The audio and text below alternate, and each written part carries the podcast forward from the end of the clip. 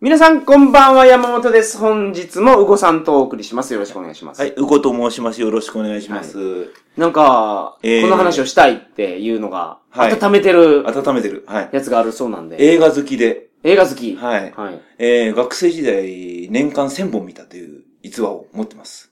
うーん。まあ、レンタルビデオで借りて。加藤谷蔵先生ですら年間400本ですからね。えー、まあ、ざっくり言うと1日3本見たんですね。 はい。毎日ですよね。毎日。で、この記す録は、ごいですね私の周りの人に誰にも破られてないです。うんで、実際に3本見たのかと言われると、はい内容は覚えてないんですけど、はいまあ3本借りてきて、翌日に3本また借りたという、そういうレベルですね。へで、それくらいまあ映画好き、まあ小説とかも好きなんですけども、いその中で特に、えー、怖い映画ってのは好きなんですね。ホラー映画、パニック映画。ー。はいはいはい。で、パニック映画は特に好きで、ポセイドンアドベンチャー。あ、大好き。ジーン・ハッ クマン。あのあの時代ですね、だから。ちょっとあの、色が薄い映画。あー、ちょ、ちょっと濃いめのね。うん。色が薄いというか、あの、出てる人が濃いや つね。はいはい。一番好きな映画が、ジョーズと、ジョーズ。ジョーズ知ってます、ジョーズ。はい。でスティーブン・スピルバーグ。でーでん。パッケージの裏側見ると、武田鉄矢みたいな女性が泳ぎながら襲われてるやつですね。で、ジョーズ2やったかなジ。ョーズ2ですね、それ。でも あ、ジョーズ1です、それは。ワンですかワンです。はいはいはいジョーズ2は、あの、ジェットスキーなんで。はいはいはい。で、あと、次に好きなの、次に好きなの、同率1位なんですけど、タワーリング・インフェルノ、うん。ポール・ニューマン、スティーブン・マック・イーン、ダブル主演の映画。なんか、だんだん引いてますちょ、ね。ちょっと古すぎて、ピンとこないです。あ、そうですか。見てると思いますね。はい。で、ポセイドアベアドベンチャーももちろん大好き。はあはあはあでこの時代でしょだからその辺って。時代、時代を言われるとちょっと辛いんですけども。 同じような時代だと思いますけど。ジョーズは僕は金曜ロードショーかなんか。あ、そうですね。テレビでやってたの見ましたね。で、昔はなんか、お正月とか、連休の時に必ずやってたんですけど、最近やんなくなっちゃいましたねや。らなくなりましたね。でも最近テレビで映画やらないですよね、そういえばね。そう。てか時代劇やらないでしょ時代劇やらないですね。実は私、必殺ファンで。はい、必殺シリーズって知ってますし仕事人とか必。殺仕事人。チャララーチャラララララララララてててーててててててあの、もうファンのレベルを超えてると思います。そ、出演してたいやいやいやいや、あの、初期シリーズかはらい全シリーズ、全出演者を朗読できるぐらい好きですね。うーん、全シリーズってよくわからないですけど、必殺仕事人5とかありましたよね。ファイブ、ファイブはかなり後ですね。うん一番最初に必殺仕掛け人。仕掛け人っていうのがあるんですかはい。尾形健が主演。あ、主演は林洋一ですね。え、中村モンドじゃないんですか中村もの初めてた2作目の新、必殺仕置き人ってやつですね。ね山。山崎努と、はい。沖正也、えー、藤田誠。はいはい。で、次は助け人走るってやつで、はいその次は暗闇仕留め人、仕事や家業、仕置きや家業、仕業人、からくり人って続くんですけど、あ、そうなんですかはい。え、全部ストーリーは一緒なんですかなんか、ストーリー違いますよ何を言ってんのいや、してそうじゃなくて、あの、なんかフォーマットあるじゃないですか。あ、フォーマット。あのー、なんですか、その、公に裁けない人を、あ、殺し屋のところに、だいた中い、村モンドを通して、お金渡して、はい。だいたい一緒です。中村モンドを顔を見ずにお金だけ受け取って、はい。その裾にお金入れて、はい。なんか寒そうにしながら歩いていって、不意打ちで殺すっていう。うん。だ、いや、あのー、だいたい一緒なんですけども、はい当時の中村モンドはすごかった。もう、四五人をバッタバッタと切りか、切り倒すような。なんか剣の達人っていうのを剣の達人ですね。はい聞いたんですけど、はい全然今日剣の達人っぽい殺し方じゃないですもんね。当時はね、なんかあの、酔っ払って、ふらふら歩きながら、おお、大丈夫かみたいに助けてくれたところ脇腹刺すとか。まあそういう殺し方多いんですけ ども、あのー、剣の達人だから、はいあのー、4、5人をバッタバッタと切り返す、切り倒す回も何個ありますね。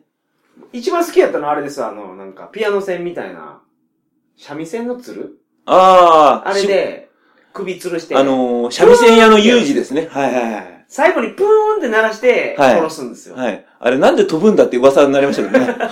あれは新仕事人からなんで、だいぶ後期ですね。あ、僕けど、それが多分一番見たやつですね。あああ、そうなんですね。の、うん京本正樹。京本正樹はさらにそれより後の仕事人5からですね、組紐屋の竜ってやつで、京本正樹はその、三味線のあれじゃないですか。あれは組紐を使って、やっぱり釣り上げるんですけども、あ首を絞めるんですけどね。口にかんざし加えてて、はい。刺す人は。あれは飾り色のヒデってやつで、あ、めちゃめちゃ詳しいことが分かりましたね。 あなるほど。で、組紐屋の竜と一緒に出たのは、あの、マサってやつで、最初は花屋だったんですけど、途中から鍛冶屋になって、はい。槍に変わっ、最初は花の折った枝で刺したんですけども、途中から槍に変わったという。交換音は良かったですね。んでもしょあ、いいで すね。あれはですね。人刺した時あんな音せんやろっていうぐらいの。はい。ドシあれは当時の、はいあの、効果音の人ュッが、はい。川の流れのレコードを、川の流れ川のせせらぎの効果音があれです。あのレコードに、うんたまたま手が触れちゃったんですうんね。うんうんうん。で、あの、DJ みたいな、ジュビッって動いたんですよはいはいはそれが、いいねって。い。うんこれ刺す音にしようよっていう。はいはいはいで。そこから始まったんですね。ああ、そうなんですか。印象的なのはそれですわ。その音。いい音ですよね。いい音。で、音楽も革新的で、当時の時代劇って、やっぱりこう、なんていうんですか、演歌調はい。そこにあの、ニューミュージックの、えー人を主題歌にしたっていう。え、じ主題歌どんな音で した主題歌、頭から言っていいですかはい。いや、一番最初があの、荒野の果てにってや つで、わからないから、そのメロディーちょっとだけあもメロはいえー、メロディ、メロディー。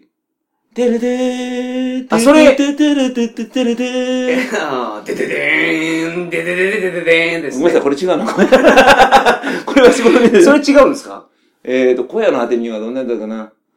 風吹き荒れ、雨が降り継ぐってやつですか全然ニューミュージックじゃないじゃないえー、そうですか 当時はニューミュージックですよ。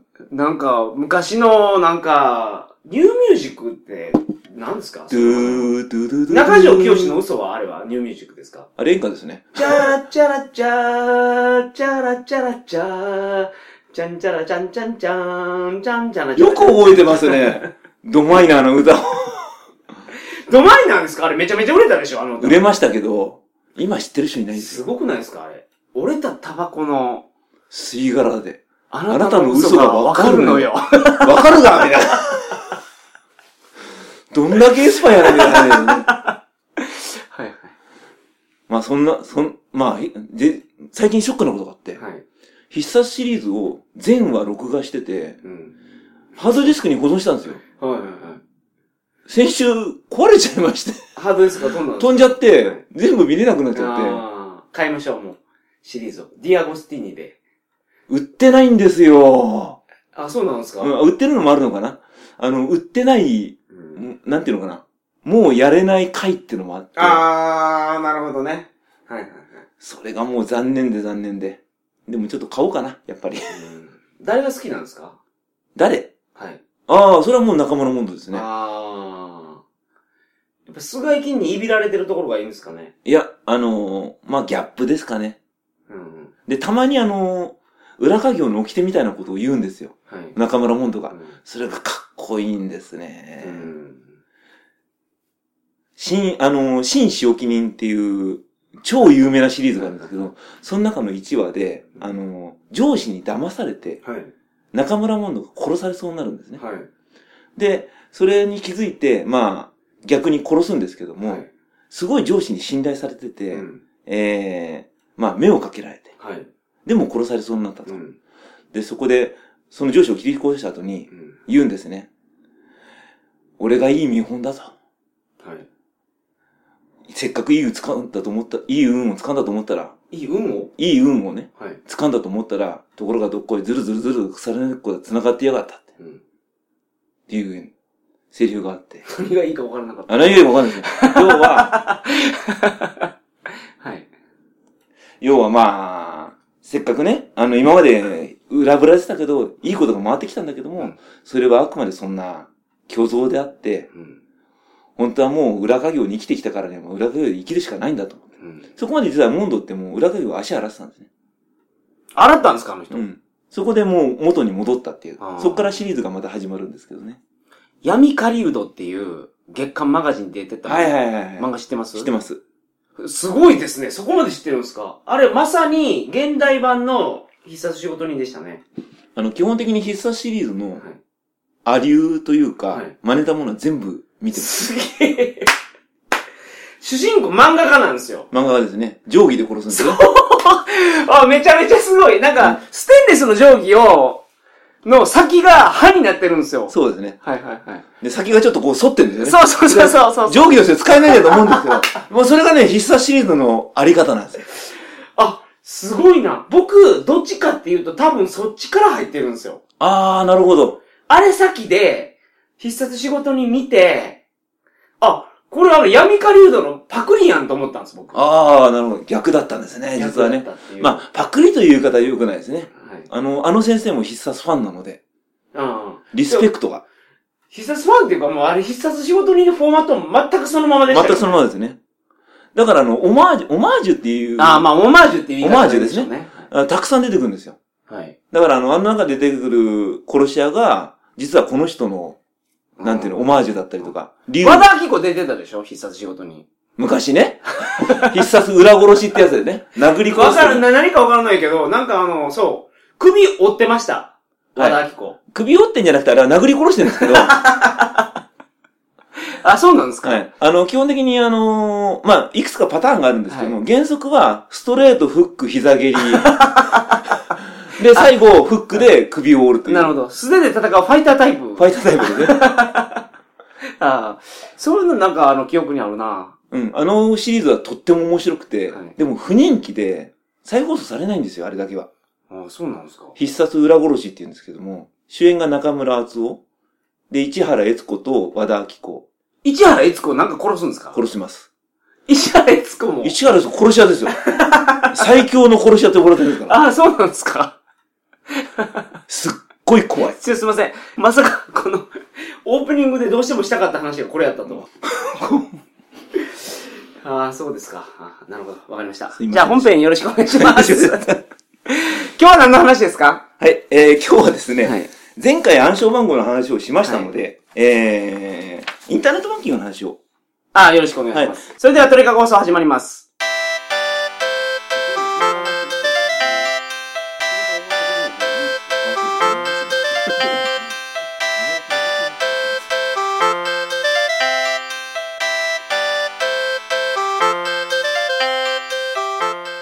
改めまして、こんばんは。鳥かご放送第475回をお送りします。番組に関するお問い合わせは、info.tkago.net、info.tkago.net までよろしくお願いします。よろしくお願いします。はい。で、本日はですね、えー、前回 ATM とかキャッシュカードとか結構物理的な話をしましたので、はいえー、ネットワーク、インターネットの話を若干させていただきたいんですけども、えー、前々回ですかね、うん。えーインターネットの、えー不正がたくさんあるよという話をしまして、5億、去年の実績、4月から12月の実績でうん5億以上の被害が起こっているとはい。いうことがあります。で、これでちょっと気になる部分で保証率どれぐらいだと。うん。あのー、キャッシュカードの方が保証されるって話がありましたけども、はい実績ベースで保証率93%。うん。なので結構いいですね。まあ、それなりに戻ってきますと。うん。で、えーこの、インターネットバンキングの場合の不正の場合の、うんえー保証の、えーガイドラインって実はないんですね。で、インターネットバンキングの場合は、各銀行さんにお任せしますっていうのが書いてあるんですね。うんなるほど。で、ただ銀行は、預金者の味方なので、はい。被害に遭った人を救いたいと。そう、信じてますよ、僕。は。い。ですので、あの、キャッシュカードと同じ基準を基本的には使いましょうというのが、今今の大体の、えー、じょなんていうのかな、常識じゃなくなんていうのかね、。一般的な話です。ただ、ば監修になってる。監視、そうですね。ただ場所によっては当然ながら保証しないってところもあると思いますので、まあそこはあの、各銀行さんにご確認いただきたいと思いますが、はい。じゃあインターネットバンキングの不正って何があるかっていうと、うんまあ有名どころで言うと、フィッシング。うん。フィッシングって要は何かっていうと、えーある日どっからか知らないとこからメールが来て、うん。まあ私は銀行のセキュリティ担当者ですとか、はい。今すぐここにクリックしてログインして、うんえーあなたの口座確認してくださいと。で、クリックしてログインすると、実はそれ偽のサイトで、うん。 ID とパスを盗まれちゃうようなやつ。あと次に多いのが、えー、ウイルス。ウイルスって言うと語弊がありますね。マルウェア。うんあーまあ。不正ソフトウェはい。ア。はい。ウイルスっていうのが、なんか全てを統括してる言葉になってますよね、今は。う。そうですね。ですので、まあ、ここまではウイルスに統一させていただきたいんですけそどれでいいも、と思います。まあ、不正を働くソフトウェアを、まあ、何かのきっかけでインストールしてしまって、えー、多いのが PC を乗っ取られちゃはい。う。で、自分が操作してないんだけども、操作してる方に振る舞われて、お金を取られちゃうケースってのはあります。ん。で、実際どれぐらい起こってるのかっていうと、えー、まあ、インターネットバンキングの不正ってところで、ちょっと件数がないんですが、えー、28年度、はい。上半期でウイルスの被害が22%、フィッシングが30%、で、残りが不明ってなってます。要は、へえ。被害に遭ったことは分かってんだけど、何が原因か分かんない。うん。まあ、それぐらいね、あの、ちょっと一般的には追求が難しい、原因も分かんないっていう部分がはいインターネットの怖い部分ではあります。で、防ぐためには、まあこれはあの、まあ皆さんもうすでにやってると思うんですけども、はい。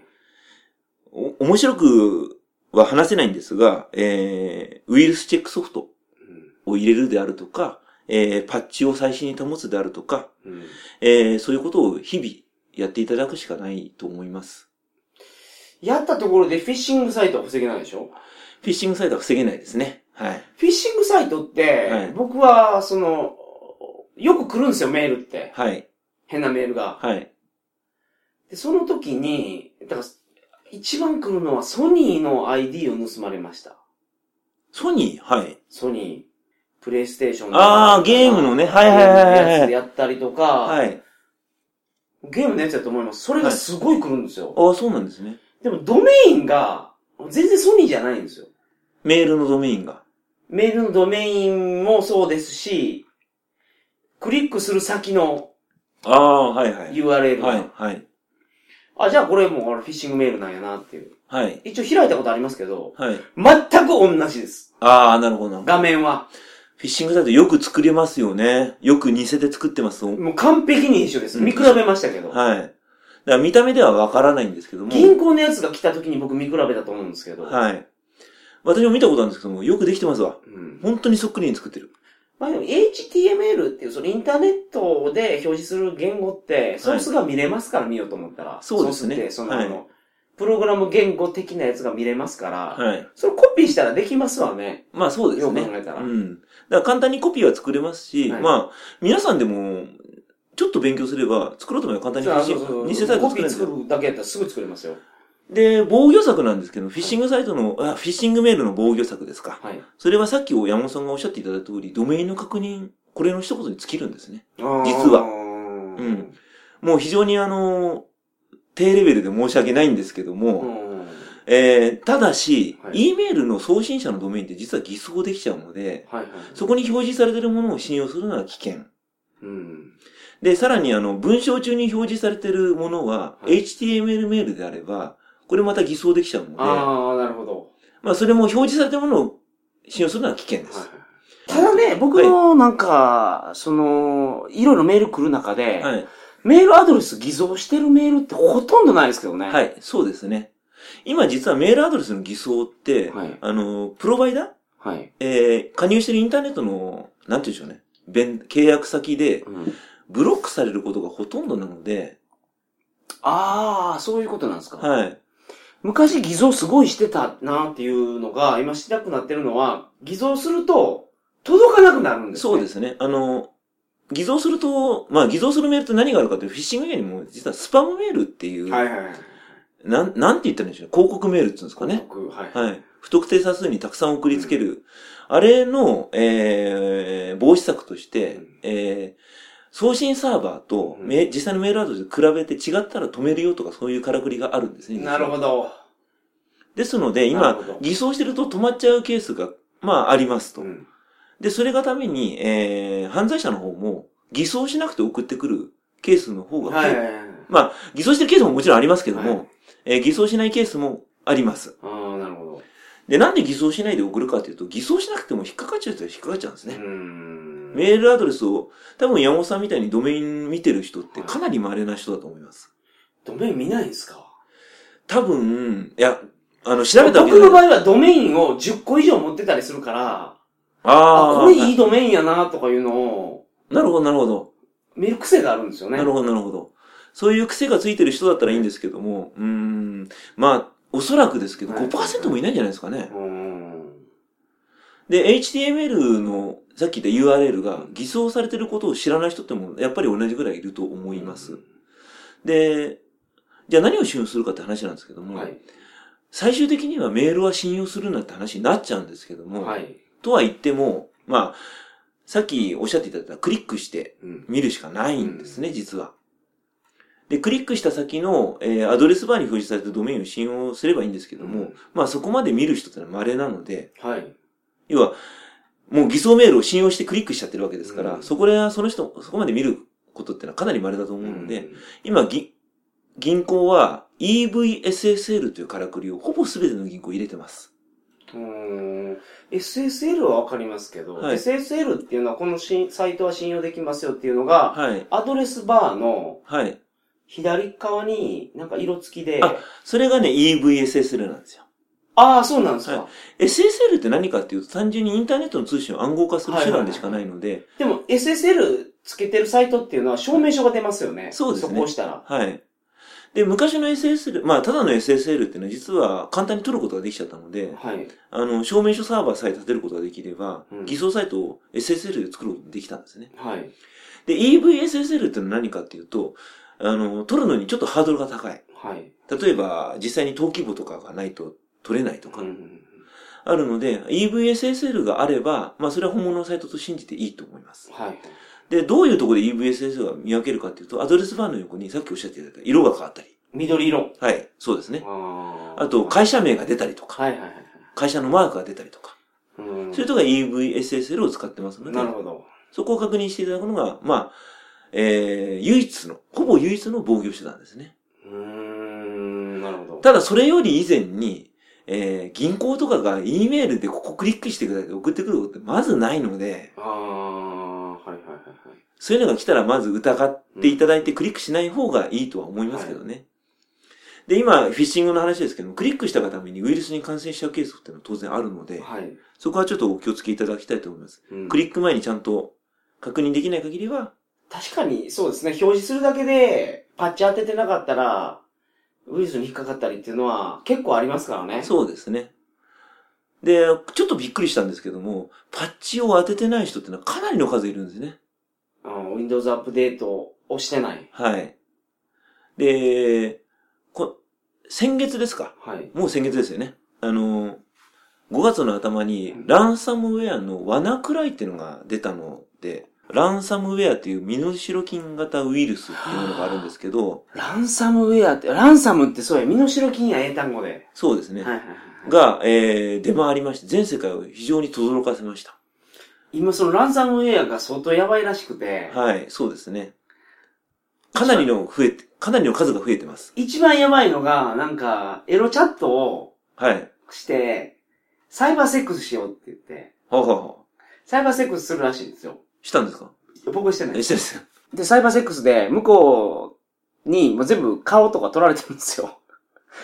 ははそのははいはい。携帯越しに、はい。こっちへ映しながらやってるわけです。向こなるうなもるほど、なるほど。映してると思ってやってるから。はい。恥ずかしいやつ全部取られてるんですよ。はいはい。それを後で動画で送ってこられて、これ公開されたくなかったら、お金払え。金払え。悪 質ですね。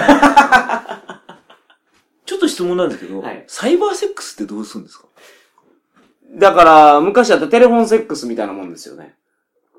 ああ、なるほど、はい実際にはいないんだけどえ、、そうけど、ビデオ見て動画とか、見ながら、動画って、まあ、向まあこうとも、ままあ向こうのあ、ねライブやったりもするんじゃないですか声とか、その映像とか映で、像とかで、そうそうそうそう。うんやってるような気分になると。はいはいはい。で、総合オナニーをネットを介してやるっていう。楽しい、楽しいでしょ、そら楽しいですかテレフォンセックスとかしたことないですかないですよ。 あるんですか あるんですか山本さんは。僕が大学の時になんか、テレクラとか超流行りましたからね。テレクラ流行りましたけど、テレ今はなんか、なんかテレクラってすごい、なんか、悪い、んなんですかアンダーグラウンドのイメージあるじゃないですか。そうですね。うん。未だにあるんですかね、テレクラって。最近リは。ンリンハウスリンリンクラブ、ああ、有名どこですね。はいありますね。あるんですね錦糸町にありました。へえ。何の話やったっけ何なんだよ。うんリンリンハウスのじ話 ゃであ、すか倫理話じゃなくて、えーっと、ランサムウェアの話。そうそうそうそう、はそうだからそれで、気ぃつけないかんでっていうやつです、はいでスカイプでたまに来ませんあの、英語でメッセージが。僕もそれ全部返すんですよ。い返すんですか返します。律儀ですね。うんそうそう、だから、鼻フックしてる画像見せろ、みたいな。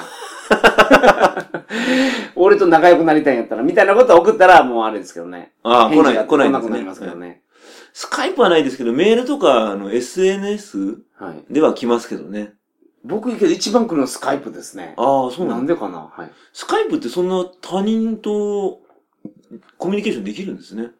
スカイイプ、あのー私をユーザーとしてに追加してくださいみたいなやつが、しょっちゅう来ます。あ、そうなんですね。うん、ね、なんでやみたいな聞いたら、私はもう今18歳では、あはあの、このルに住んでて、はい体がものすごいほてってますみたいなやつが来るんですよ。おもろいじゃないですか。あうん。まあ、英語ですけどねおもおもろいのかな、まあ、はい。あの、Facebook は来ますけどね、なんか、友友達申請とか。僕、Facebook 友達申請結構来るんで、はいもう何が何なのかもうよくわからないまま認証してます。ああ、そうなんですね。僕は Facebook は自分の会ったことしか、会ったことのある人しか認証しないあでしてるんです。僕もそうしようかな、もう今、ある人のやつをだから全ね部。増えすぎちゃって、うんなんかコントロールできなくなっちゃうので、うんもう、見ないですもん、もうだから。そうなんですよ。結局そうなっちゃうので、まあ、限定的でいいかなと思って。何の話でしたっけ えっと、あ、ランサムウェアの話だ。はい。 5月にワナクライっていうランサムウェアが流行ったんですけども、そこでびっくりしたのが、ワナクライって泣きたいってことですね。I wanna まあ cry. まあ I wanna cry のワナクライ I。want to cry. そうそう。泣きたくなるっていう意味です ね。はい。で、これ完成すると何かっていうと、えー、まあ、PC の中でアクセスできるファイルを全部暗号化しましたと。うん。解除してほしければ、ビットコインで、いくら300ドルかな分ぐらい払えと言われるらしいんですよ。で、日本でもたくさん被害に遭った。へー。で、日立さんとかね、はい。あのーまあ、かなり被害に遭ったらしいんですけども、あー会社の中で、会社の中で感染しちゃあっのたらしラいンんので。中に入って回ってしまったんですね。はい、そうですね。で、土日はなんか、それの復旧にかかったとかいう話を聞きましたけどうーね。んで、これで、一番びっくりしたのが、全世界で、XP の PC ってのがあって、それが一番の Windows XP? はい。はい。の一番の被害を受けたんですって。あー逆に言うと、XP をそれだけ使ってたってことですね。XP ってとっくの昔にもうサポート切れちゃって、うん。更新プログラムないんですよ。うん。でも、半分以上が XP の原因で完成したと。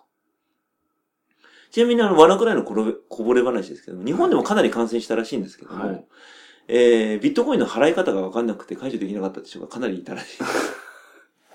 ああ。 まあ、そんなわけで、パッチとウイルスは、まあ、最新するのは大原則ですね。そりゃそうですね。で、それであの、まあ、マルウェアとか防げるので、残るのはまあ、フィッシング。で、フィッシングに関してはう、ん。そう、そのけど、その、パッチ当てるっていうのはすごい大事で、なんでパッチ当てないかんかっていうと、はい。これを皆さん知らないと思うんですけど、コンピュータープログラムっていうのは、バグがあれば、はい。そのバグをつくことで、フル権限取れるんですよ。あ、そうですね。そう、はいそれをみんな知らないから、はいバグを放置してるんやと思いますけど、はい。あの、まあ、技術的なことを説明しても難しいからあれですけど、パソコンって、ハードディスクとメモリーがあるでしょはい。ハードディスクかはら、い一回処理するデータ、作業場のメモリに持ってきて、はいメモリで処理するんですよ。そうですね。はい。ですよね。はい。で、バグがあると、このメモリの内容を書き換えれるんですよ。そうですね。はい。ファイルをセーブするっていうのが、はいアドレスの5番目に入ってるとするじゃないですか。はい。でも、バグをつくことで、この5番目にはセーブするっていう内容があるはずなのに、ここを書き換えることができるんです。はい。あなたのハードディスクの秘密の写真を撮りますっていうようなプログラムに書き換えることができるんです。はい。これバッファーオーバーフローって言うんですけど、はい。これを狙ってやってるから、バグ放置したら、正直、パソコンで何でもやられるんです。そうですね。これを皆さんあんまり知らないから、はい。パッチ当ててないんやと思います。僕も Windows アップデートはそんなにしないです。あ、そうなんですか最新版を当てたりはしないです。最新版当てるとパソコン動かなくなることが過去にありましたかあら、ー、そうですか。はいはいはい。 Windows アップデートって万能じゃないんですよ。はい。そうパですソねコン動かなくなったことってしご存知ないですあ、知ってます、知ってます。何回も、ありましたから、だからすぐに最新は当てないですけど、こんなニュースが出た時っていうのはすぐ当てます。そうですね。狙われてるから、その穴を。まあ、あの、今、山本さんがほとんどおっしゃっていただいたので、もう言うことないんですけども、はい。えっ、と、ランサム、今回の罠くらいの問題っていうのは、実はこのパッチっていうのは3月にリリースされてるんですね。はい。で、パッチがリリースされたイコール、そこの時点で、えーこの OS には弱点があるよってことを公開してるようなもんなので、うこれあの、ゼロデイ攻撃って言うんですけども、えー当然ながら、あの、マイクロソフトとか、ベンダー側も、隠せれば隠したいんはでいすよ。はい公開したくないんですね。うん脆弱がある、はいだって分かったらみんなに攻撃されちゃうから。はい。ただ、もうどうしようもない。これは公開するしかないっていうのを踏み切って公開してるので、それはもう皆さんすぐに当てていただいた方がいいです。そうですね。じゃないと犯罪者の人がそれ知ってるから、それをついて、さらにそこから作る可能性があるので。そう、すごい問題なのが、セキュリティの欠陥が見つかりましたってなるじゃないですか。はい。それまでに攻撃してる人っていうのは、すごいパソコンに精通した、まあ言うならばハッカーとかクラッカーとか、はいはい。自分でウイルス作れるし、はい。 OS も組めるぐらいのレベルの人だと、その時点で攻撃できるんです。そうですね。で、マイクロソフトとかが公開するじゃないですか。はい。ここが穴がありました、はいパチ出しましたってなったら、そこを狙って、素人でも攻撃できるようなツールを作るやつがいるんですよ。そうですね。いわゆるカジュアルハッカ ーだそのツールが出回ったら、とね。はい。いろんな人が攻撃しだすんです。そうですね。あんまり知識ない人でも、はいほんまにそのツール作ったらすぐに攻撃できますそうかでらね。すね。で、さらにそのツールを利用するやつも出てきますしね。そですからまあ、さっき今おっしゃってたあの、ゼロデイ以前に、あの、すごいハッカー。う。うん。知識持ってる人、本当に人限りしかいないんですよ。そうそうそうそうそう。だからその攻撃っていうのはそんな広まんないし、そんなのは一般の人狙わないです。狙わないから、ケビン・ミートニックみたいなやつですよ。ケビンまあ FBI のサーバーと好か狙ってきですね、ケビン・ミ ドル。そんなにね、あの、まあ、皆さんが狙われることって、まあ、稀だと思います。ただ、公開されて以降は、いろんな人がいろんなことをするので、ツールが出回りますね、そう本で当すねにハッキングツールが。で、入手しようと思えば、皆さんでも簡単に入手できち簡ゃうん単にできよねます。本当にできます。ですから、パッチ、うんまあ、すぐ当ててください。まあ、もちろん自己責任でね、はい当てていただく。で、ウイルスパターンも、えー、まあ、パターンファイルっていうのは常にアップデートしてうんった方がいいんですけども、で、今回のワナクライに関しては、えー、パターンファイル実は出てたらしいんですけど、はいまあ、効果がなかった部分が半分ぐらいあったみたいですけどね。うんパターンファイルって言うならば手配書ですからね。そうですね。アシュっていうのが絶対出てくるんですよ。そうですね。だから万能じゃないので、まあ、うん保険みたいなもんなんです。まあ、とにかく二つ合わせれば、うそれなりに守れると。んなるほど。で、それを抜けちゃうものも当然あるんですけども、はい。それはもうしょうがない。けども、その可能性は非常に低いと思うので、うん少なくとも皆さんがその大規模ま攻あパッ撃、チ当てるだけで、ほとんどの攻撃防げますから。おっしゃる通りなんですよ。で、なんでこんな被害が大きいかっていうのはみんなパッチ当ててないんですよね。うんで、XP 使ったりね。あのー、エンド・オブ・ベンダー・サポートって言うんですけども、はいあの、サポートもう切れちゃったやつ。はい。伊達じゃないんですよ、あれね。本当に出さないですから、メーカーは。うんパッチとか。ていうかそのコンピュータプログラムってあんな OS とかの大規模なやつになったら、バグがかなりあるんですよ、やっぱかなりあるんですよ、実はね見。つかってるか見つかってないかっていうだけで。う。そうですね。で、今回のも非常に稚拙なバグ、バグって言い方変ですけども、脆弱性ですよね。本当にプリンター共有のルートを使って巻くっていう。あー、なるほど。まあ、ちょ、ちょっと考えれば確かにそういう可能性もあるなと思うけど、ちょっと考えつかないレベル。うんで、それは、それを作った技術者が見逃したっていうのは、まあ、ちょっと攻めにくいな。さすがにそこまで考えは及ばないだろうなっていうような部分なので。うんまあけど責任を感じないかんですけどね。そう、まあ、開おっ発しゃ者るは通りですね。ここまで広まったようなバグを作ってしまったっていうのは、はい。まあ、だからどうしようもなくて3月にパッチを公開したんでしょうけども、 3月に公開して、被害が広がったのは5月ぐらいですか。そううですね。うん。だから少なくとも毎月やってれば怒んなかったんですよね。本当は毎週やってほしいんですけど、皆さんにうは。ん。まあ、とは言ってもね、なかなか難しい部分もあると思うので、いやー、その Windows アップデート切ってる人結構いるのは、Windows 7に強制的になんかそのアップグレードしますっていうのを、Windows 7か ?Windows 10ですかね。 10、あ、10か。はいそうそうそうや。すいません。すいません。Windows 10ですね。はい。それやったから、結構切った人いるんじゃないですかで、切ったままになってる。私はその話を聞いて非常に衝撃なのが、切ってる人がいるんですね。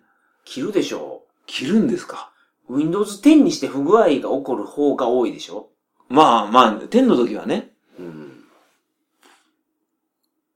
私は10の時も確かに不具合起こりましたけど、不具合と付き合いましたけどね。付き合えるレベルやったから付き合えたんだ。まあまあまあ、おっしゃる通りです。それと通りですね。だって自分が使わないかんソフトウェアが動かなくなったりとか、あデータが消えたりとかありましたからね、あれあ、。ああ、なるほど。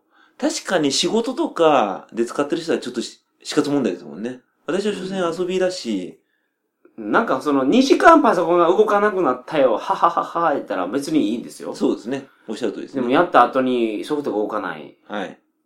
業務ソフトが動かない。はい困りますよね。そうですね。いやけどデータが消えるとか意味わからんそうでやすつありね。ましたからね。はい。で、あの、ランサムウェアから防御する方法って実はもうないんですよ。あの、パッチウイルスアップデート以外はなくて、うんで、バックアップうんしか手段がないんですね。はい。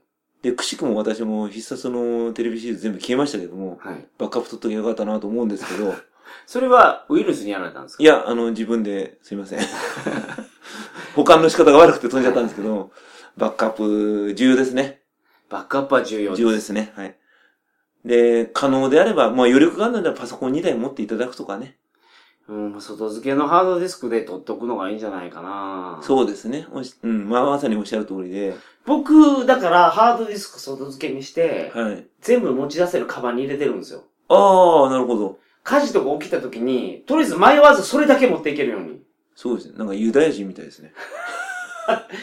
データって大事ですからね。大事ですね。今まで作ったデータ。あれ、家族の写真を、今デジカメじゃないですか。パソコンに保存してるんですけども、はい4箇所にバックアップしてます。うん。仕事にはそこまで大事じゃなかったってことですね。えー家族は4い箇所。や、まあね、うん。家族はいろんな人から責められますから ね。なくしたら。はいはい。うん。仕事に僕しか責められる人い ないから。いなるほど。はい。や、仕事に出るのね、僕は2テラあったんで、 2テラ。はいはいはい。バックアップ作るの大変なんですよ、2テラって。いや、今はもう外付いや今は今は簡単ですけど一個買ったらすぐじゃないですか。はい。今は簡単ですけど、まあ、子供の写真とかだったらねうん、せいぜい500ギガぐらいなんで、はい。 1万ぐらい出せばなんとかなるじゃないですか。似てるのも今一番で買えるとま思あいままあすよまあね、ね。はい。うんそう。そう言われるとちょっとね、なんか、僕の必殺愛が疑われてるちょっと悔しいんだけどはいはい、はいはい何の話でしたっけインターネットバンキングなんですラね。ンサムいや、ランサムウェア。ランサムウェアですね。はいはい。で、ランサムウェアはまあ、もう繰り返しになりますけど、まあ、ウイルスチェックソフトのアップデートうん、パッチ更新、あとバックアップ。この3台を使っていただければ、はい。まあ、防げることはできます。仮に被害にあっても、なんとか戻すことができる。で、インターネットバンキングの話にちょっと戻りますけども、はい。え安全に利用していただきたいんですが、インターネットバンキングで一番キーとなるのはは、いログイン時です。はい。はい。えーログイン時にしてもらう ID とパスワード。うん。で、パスワードが簡単なものだと当然ながら破られる可能性があります。はい。で、えーパスワードを破る手段としていくつかあるんですけども、えー、例えば、ブルートフォース、総当たり攻撃ってなんですけども、えーっとですね、例えばですけど、インターネットバンキングで口座番号とパスワードで入れるとかあった時は、口座番号がもう分かってる前提で、うんえーパスワードの考えられる組み合わせ全部試すっていう攻撃方法があります。で、もう一つがパスワードリスト攻撃ってなります。はいはいはい。辞書回す。あ、それはね、辞書攻撃。あ、違うんですか辞書攻撃っていうのは、あのー辞書とかを使ってよくあるキー、よくあるワードをどんどん試していくって攻撃。ミルクティー8とか、あ、そうそう、そんな感入じれです。てる人がいたら、はい。辞書の中に、まあ、ミルクティーって言葉が出てくるじゃないですか。まあはいはいミルクとティはい、そうですーね。が出てきて、それを組み合わせて、はい。数字を後ろにつけてるっていうのを、辞書と、その、ブルートゥース、ブはいルートゥースじゃない、ブルー、何でしたっけブルートフォースブルートフォースですかはい。その総当たり攻撃を両方試すような感じで。そうですね辞書を回すことで効率的にパスワードを。そうですね。で、ブルートフォース総当たり攻撃と辞書攻撃、そんな怖くないんですよ。はい。なぜかっていうと、あのーほとんどのインターネットバンキングって何回かま間違えるとロックするので。はい。怖いのが、パスワードリスト攻撃ってものと、うん。リバースブルートフォースってやつ。ほーで、パスワードリスト攻撃って何かっていうと、例えばロックしないからくりのものがありますよね。えー、インターネットウェブメールであるとか、はい。あと、何があるかな。インターネットショッピングのサイトとか。はい。で、そこで、えーまずブルートフォースかけますうん。ロックしません。で、いつか当たるんですよ。はい。で、そうするとパスワードわかりますよね。で、そのパスワードを記録して、これを今度インターネットバンキングで試すんですなよ。るほど。それは、インターネットバンキングのパスワードと、はい。例えば楽天とかの、まあ、そういうショッピングのサイトショッとピ、ングサイトのパスワードを一緒にしてる人は危ないと。そうですね。一緒にしてる可能性が高いので、それを狙うという方法。うんこれがパスワードリスト攻撃ですね。なるほど。、で、このパスワードリストってものは実は闇マーケットで売られてまして、はい。世の中で有効なパスワードリストっていうのが、うん。裏サイトで売られてるんですね。うんだからそういうのを入手して、えー順々に試していくと。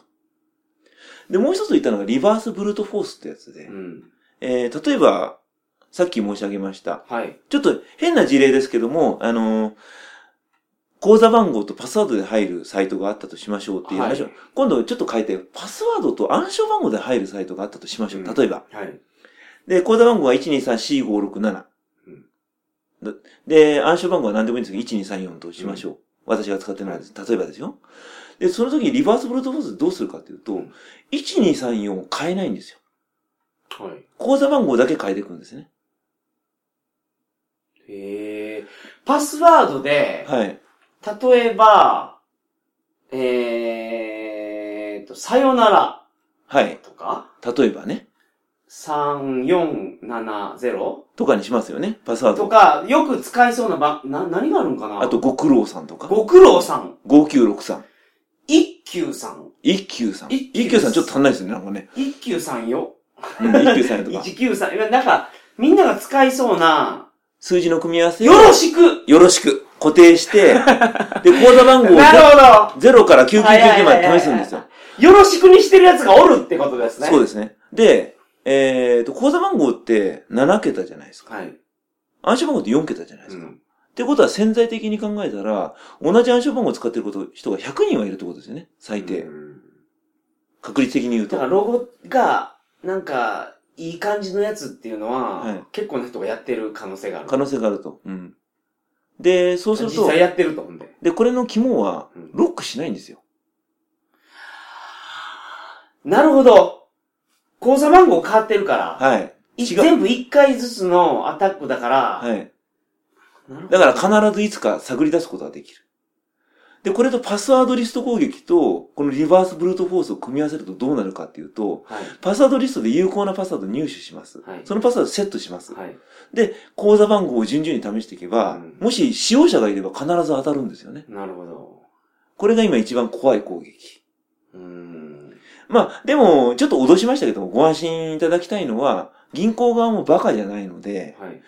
例えばそんな、パスワードどん、あ、パスワード固定でどんどん変えて、トラフィックがあったら、うんあの、気づいて止めます。あーでその IP アドレスからはブロックしたりとはかいするんですけども、ただ、IP アドレスだけだと、その人が本当に悪い人かどうかって判断つきにくいですよね。まあ、それや、それをやってるのがログで確認できたら確実に悪い人ですけどね、それ。まあそうですけど、はい。例えば、IP アドレス変えることもできるじゃない、攻撃者は。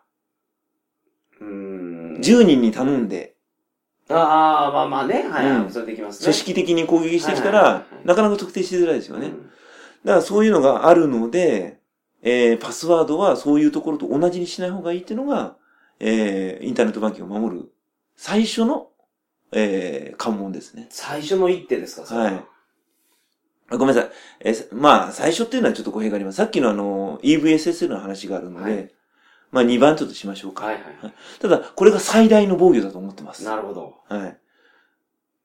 なるほど。で、パスワードは、とにかく、えー、銀行のものは銀行でしか使わない。はい他とは共有しないと。はい。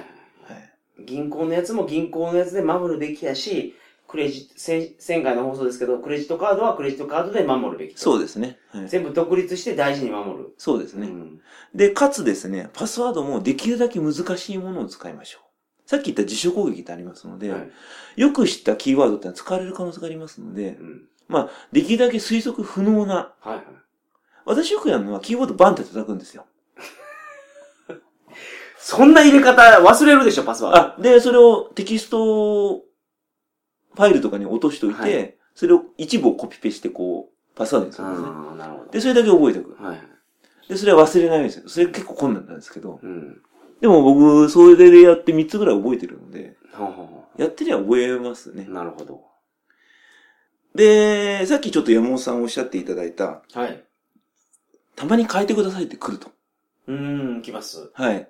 変えてます変えてないです。ですよね。うん。忘れるもん。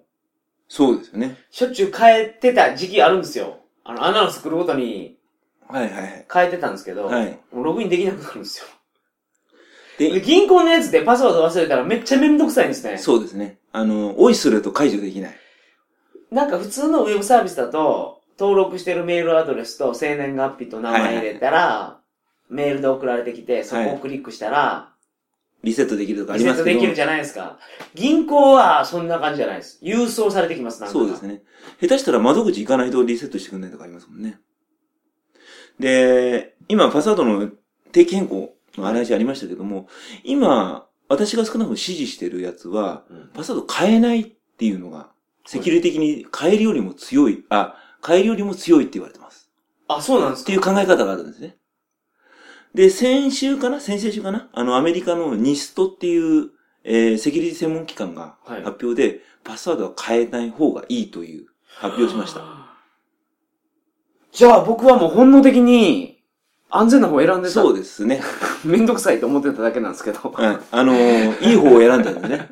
で、あの、日本ではパスワセキュリティの専門家の高木さんという方がいるんですけども、あー、めちゃめちゃ有名な人じゃないですか、その人。あの人も確かパスワード変えない方がいいという、まあ、変えない方がいいというよりは、変えることによってセキュリティは強くならないっていうふうな主張をされてます。すで、私もそれに賛同してるんですね。で、まあ、ちょっと突き詰めるとこれな、話長くなるんで、ちょっと走りますけ高ど木、さんとかいう名前も久しぶりに聞きました。あ、そうですか。はい。今も活躍されてるんですね。活躍されてますよ。はい。もう高木さんと、あともう一人、ごめんなさい、名前が言ってるとこない。もう一人二人ぐらいは、セキュリティ界で超有名人で、うーん。私もしょっちゅうあの、ブログとか読んでますけども、そうなんですか。まあ、たまに炎上してますけどね。 まあ、それはあの、人気者だから炎上するはんでいね。まあそうですね。えで、まあ、なんでかっていうと、結局、ブルートフォースとかを前提に考えた場合に、今のパソコン技術だと、そんな90日もかかんないんですよね。全部アタックするのに。はいはいはい。すぐコンピューターでうんアタックかけられちゃうし。回そうと思ったら、そのマシンの性能が上がっていってるかそうですね。ら、はい。それよりは、あのー絶対にわかんない長いパスワードを使ってずっとそれを使い続けた方がいいと。で、結局毎回変えると、どうしても単純化しちゃうと。例えば、今回 ABC123 しましたと。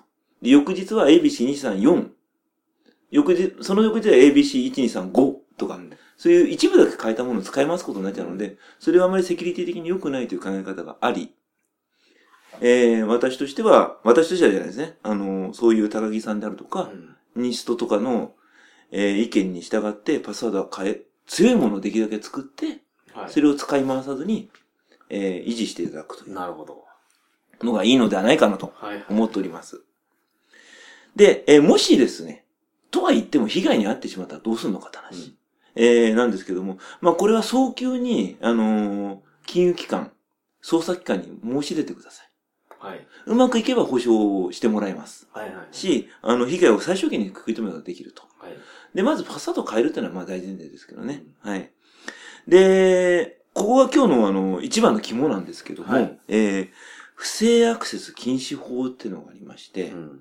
えー他人の ID やパスワードをつ使うと、うん。ここで罰せられるんですね。はいはいはいはい。で、この中で、えーえーもしこのリスナーさんで聞いてる方で、ちょっといたずら心で、お友達の ID とパスワード偶然しちゃって、うん。ちょっと使ってみようかなって思うかもしれないんですけど、それは絶対やめていただきたい。はい。法律で罰せられますし、あの、前回、前々回ですかね。不正のトライアングルで話しましたけども、ん同期機械うん。正当化ですか。はいはいはい。のどれかに引っかかって使いたくなっちゃうかもしれないですけども、それはぐっとこらえて、絶対に使わないでいただきたい。はい。不正アクセス禁止法がある、あるので、まあ、仮にうっかり、うっかりで言い方変ですけども、他人の ID とパスワードを知っちゃったとしても、うんえそれは絶対に使わないでいただきたいですし、うん知った人にごめん、知っちゃったからちょっと変えといてくんないっていうふうに言っていただきたいと思います。こう表に出てないやつ結構あると思うんですよね。まあ、あるでしょうね。たまにそのアイドルのやつを狙ってるやつとかはいはが、いはいはい。ニュースになるじゃないですか。はいずっとメール見てたとか。はい。あの、先月でしたかね先々月でしたかねあの、志村けんのブログが乗っ取られて、で、事件もありましたの で、ブログ載ってられてるのは、まだそのダメージないと思いますけど、メールを誰かに見られてるはい。っていうのは結構ダメージでかいと思いますけどね。そうですね。で、メールは危険なのは、セキュリティの第二手段として使ってる方結構多いので、はい。例えばパスワード忘れた時に、さっきもちょっとおっしゃっていただきましたけども、救済手段としてメールアドレス登録してここに送はいりますよ。はいはいはい、ああいうの狙ってるケースってあるんですね。なるほど。だからそういう悪いことをしようとする人は、まずメールボックスを狙ってきます。G メール、ルホットメーなるル。はいほど、なるほど。で、それを奪った上で、うん。あ、こいつ奪えたと思ったら、うん。まずそのパスワード試すなり、うん。もしくはその人が使ってるあい、えー、銀行とか調べて、リセットを試みて、うんうまくその解除方法が送られてきたら閉めたもので使ってくるので、まあ単なるメールだから、大したやりごとしてないやと思ったとしても、はいはいはいあの、Gmail なら二段認証ありますので、うんぜひ使っていただきたい。はい。はい。ホットメールも二段認証なので、ぜひ使っていただきたい。二大認証って何ですかえー、っと、ID とパスワード以外の認証方法。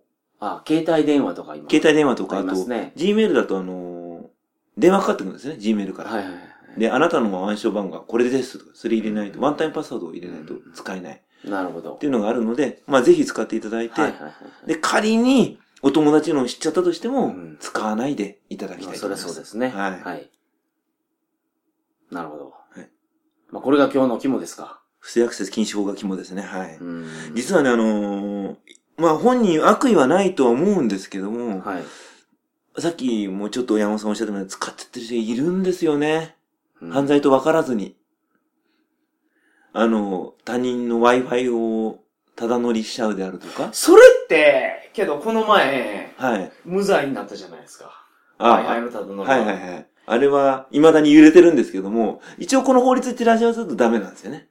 あ、そうなんですか。はい。でもあれ、裁判所が出した判決で、Wi-Fi ただ乗りして、なんか犯罪をしてたんですよね、あれ確か。はいはい。そうですね。で、その犯罪の方は罰されて、罰せられましたけど、はい。人の Wi-Fi ただ乗りするのは、 OK。お OK OK じゃないですけども、特に罪に問われないような話になりましたけど、はい。あれちょっと微妙で、私もちょっと専門家じゃないんでわからないんですけども、あ、ただ乗り OK なんやと思いました、僕。い、や、そうはならないとは思うんですけど、多分そっちの犯罪の方が強くて、いや、でも不正アクセスではないじゃないですか。いや、不正アクセスですね。ネット回線を使ってるだけですよ。あ、あのーちょっと詳しくは知らないんですけども、そのパスワードの入手方法なんじゃないかなとは思うんですけどね。その前提条件が多分いくつかあると思うんですけど、うんまあ、ちょっとその判決内容も詳しく見てないし、ちょっとそれはできたら、弁護士放送あたりやっていただけたらありがたいか な。確かにはね、いそうですね。はいはい。まあ、とりあえず不正アクセス禁止法ってのはありますと。で、他人の符号を使うものははい法律で罰せられますってことがあり、で、気づかずに使ってることが多分、やってることが多分あると思うので、はい。もしやってる人がいるとすれば、すぐやめていただきたい。うん。そうですね。ろくな結果にならないので、うんいたずらでもやめていただきたいとはい。思いままあす。そらそうです、そらそうです。もう人の情報見たらいかんですね。はい。はい。まあ、山本さんもぜひですね、あの、人の情報も盗み見ないです、見ないです、見ないです。はい。僕の中での、その陰謀論があるんですけど、陰謀論。陰謀論。はい。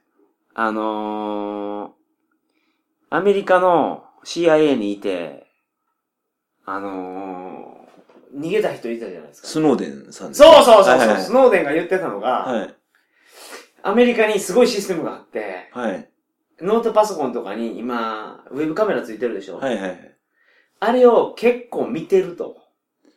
ああ、見てるでしょうね。で、女の子が裸になってるところとかもみんな笑いながら見てるっていうのをスノーデンが言ってたんですよ。おー、スノーデンさん、なかなか突っ込んだ意見を言いますね。 僕だからノートパソコンのあこのカメラのところにシール貼ってるんです。あ賢いです。あの、セキュリティって最終的に物理的なものが最強なんですよ。どんな技術をこうしても、はい物理的なものを壊せないんですよね、どうやったってねう。んうん。けど技術的にあのカメラ乗っ取って見るっていうのは、バグ1個あったらできますからね。あの、バグどころか実は今、ちょっと別のお話になっちゃうんですけど、IoT っていうのがあって、うん。インターネットオンシングの略で IoT って言うんですけども、要は、シング。シング、もの、はいはい。いろんなものに今ネットワークが接続できる時代になっちゃってきて、えー、まあ、例えばですけども、えー、テレビ録画とかインターネット経由ってできるんですよね。うんうん。お風呂も沸かせるんですよね。はい。で、そんなの乗っ取って、山本さん家帰ったら、お風呂沸いてたらびっくりしますよね。いや、今な、この前ニュースになってたのが、あの、勝手に洗濯機回されるっていうのがありましたそようです。ね。勝手にあの炊飯器がね、はい。本当はあの、早炊きのはずだったのになんか、悟空まで炊かれてるみたいなね。それも別にどうでもいいですけど、それは。いや、だって、帰ってきたら炊きたて食べなかったのに、まあまあまあ、あそりゃそうですね。と30分待たなきゃいけない終。わりました。 まあ、けど、それよりも、なんか、ノートパソコンのカメラで、はい。いろいろ部屋を見監視されてるとかの方が絶対嫌ですけどね。まあ、ノートパソコンだけじゃない、実は携帯も今乗っ取り、カメラを乗っ取るってのは普通にできてますから、携帯のカメラ。はい。うーん、携帯のカメラか。これはようはらんな。うん。で、ここにあの、メールで、そういうマルウェアを送りつけ、ウイルスを送りつけてきては、い操作しちゃうってのは、だから位置情報も、カメラも、動画もそこから撮れちゃったりと。ちなみにそれアンドロイドですか ?iPhone ですか事例で出てるの。アンドロイドですね。あー iPhone はね、残念ながら聞いたことないんですよね。アンドロイドは、アンドロイドを各メーカーが違う形にしてるんですよ。はい。ソニーのアンドロイド、はいはいパナソニックのアンドロイド、はい、そうですね。 Google の、グーまあ Google のアンドロイドか、はい。まあ、メーカーごとが全部独自に変えてるんで、パッチも全部別々なんですね。そうですね。はい。だからやばいと思そうですね。あの、やっぱり対応が遅れたりだとう。か、はい。あとコアはこう、基本公開されてるので、うん。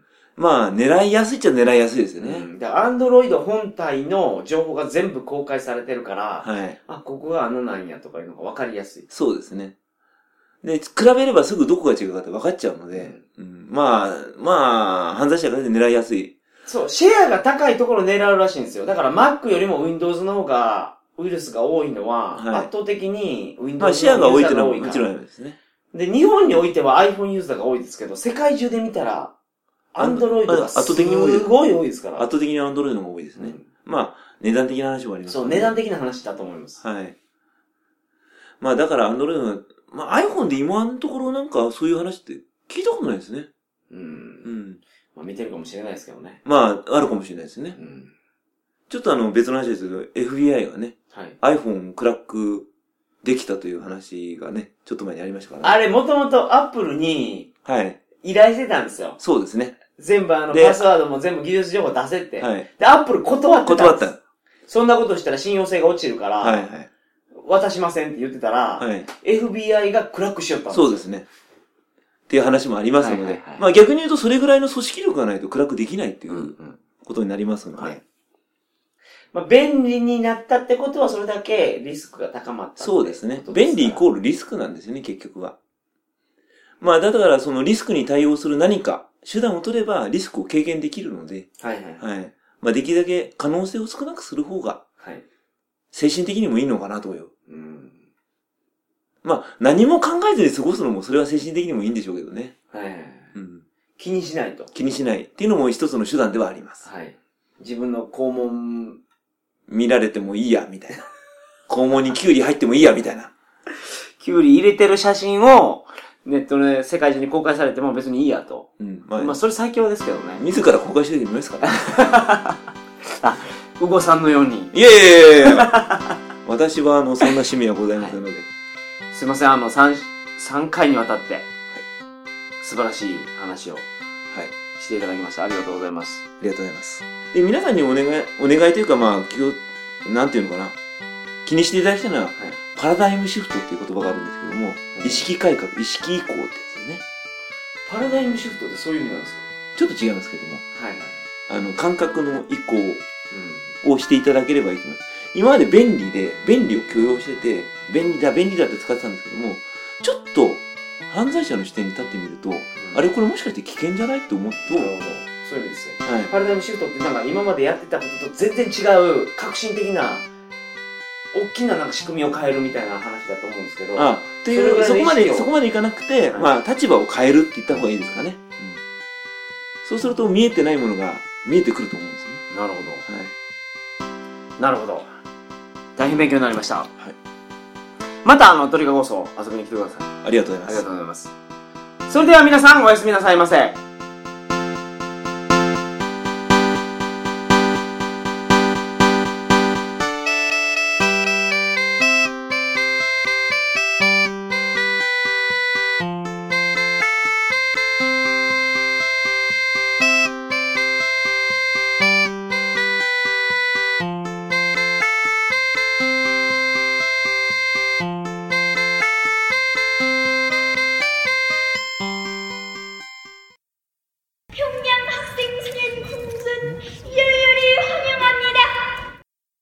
僕が北朝鮮に入国することが決定してしまったんです。え